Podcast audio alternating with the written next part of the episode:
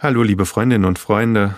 Alexander Brozapka ist hier mit seinem spirituellen Podcast von guten Mächten. Und ich freue mich, dass ihr bei einer neuen Folge dabei seid. Manche Geschichten, die gehen regelrecht unter die Haut. Oder sie öffnen die Augen über mich selbst. Plötzlich, schlagartig. Und eine dieser Geschichten möchte ich uns heute allen erzählen. Es ist eine Geschichte von David, dessen geliebter Jonathan gefallen und um den er so sehr getrauert hatte. Ihr erinnert euch? Später nun ist David, so steht es im Alten Testament im zweiten Buch Samuel, selbst König von Israel geworden. Eines Abends, seine Soldaten sind im Krieg für ihn, und er ist in der Hauptstadt Jerusalem zurückgeblieben, da steigt er auf das Dach seines Könighauses, um sich auszuruhen. Da sieht er auf einem Nachbargrundstück eine Frau, die sich wäscht. Und die Frau war von sehr schöner Gestalt, weiß die Bibel zu berichten. Es ist Bathseba, die Frau seines Soldaten Uriah, der für ihn im Krieg ist. David ist so fasziniert, dass er sie zu sich bringen lässt und er schläft mit ihr. Wenig später dann stellt sich aber heraus, dass sie schwanger ist, und Bathseba lässt das David mitteilen. Der bekommt's nun mit der Angst zu tun, dass sein Seitensprung rauskommt, und da heckt er einen Plan aus, um das zu vertuschen.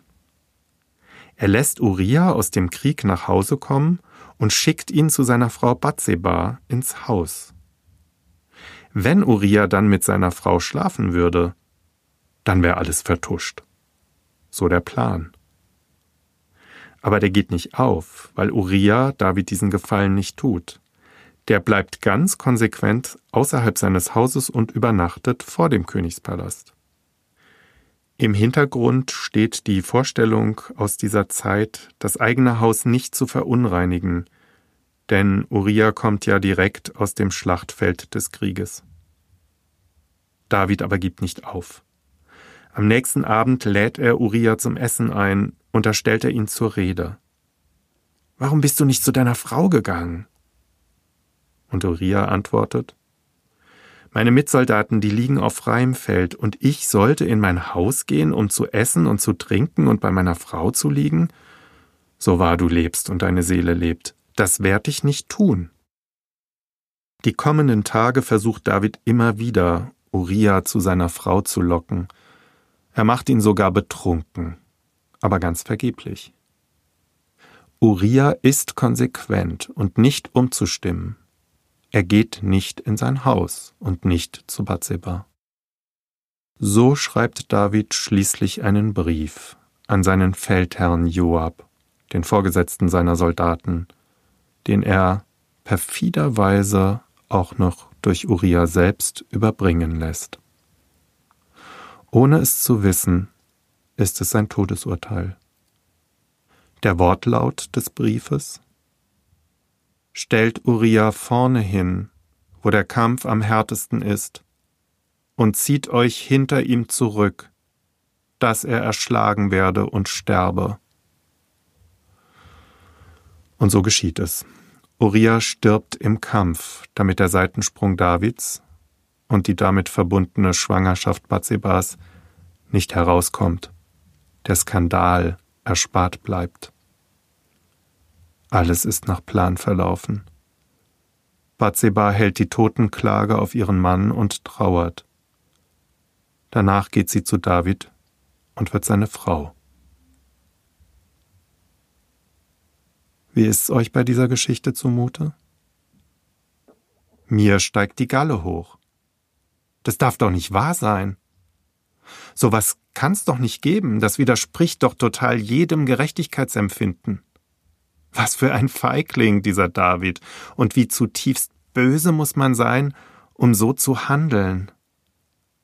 Unverständnis, Wut, Aggression, alles das steigt in mir hoch. Der darf so nicht davonkommen, dieser David. So kann doch die Geschichte nicht zu Ende gehen. Und so geht sie auch nicht zu Ende. sondern sie geht mit einer weiteren Geschichte weiter. Gott, so sagt die Bibel, sandte den Propheten Nathan zu David, und der spricht zu ihm, es waren zwei Männer in einer Stadt, der eine reich, der andere arm.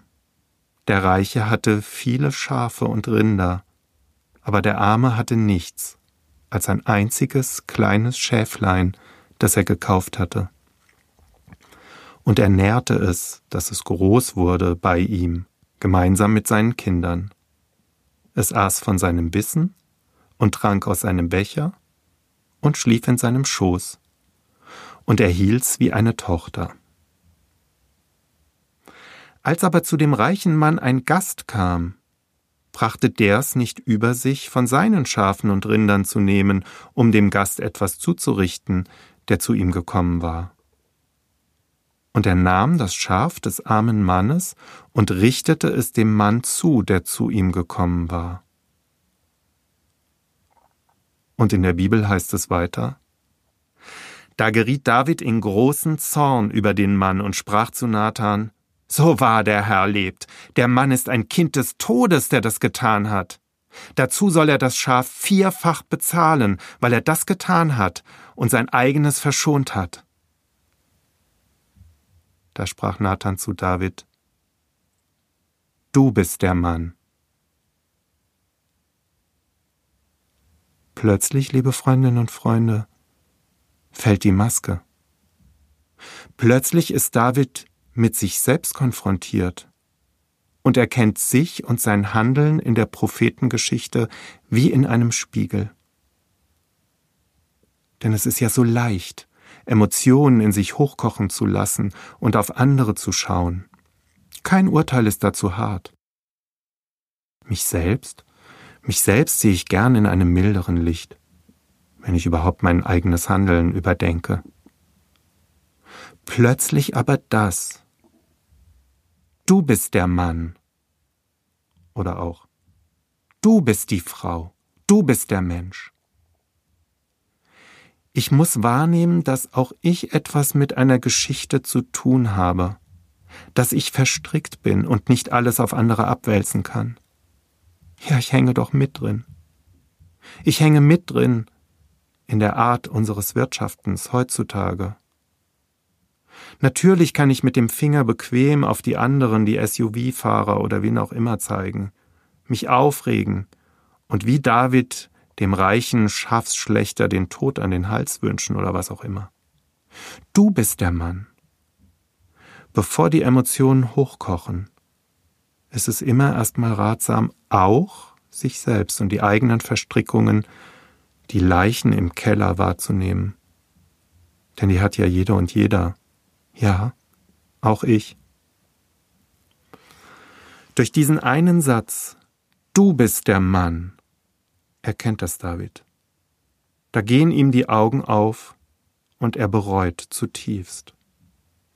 Das gemeinsame Kind von ihm und Batseba, das wird krank.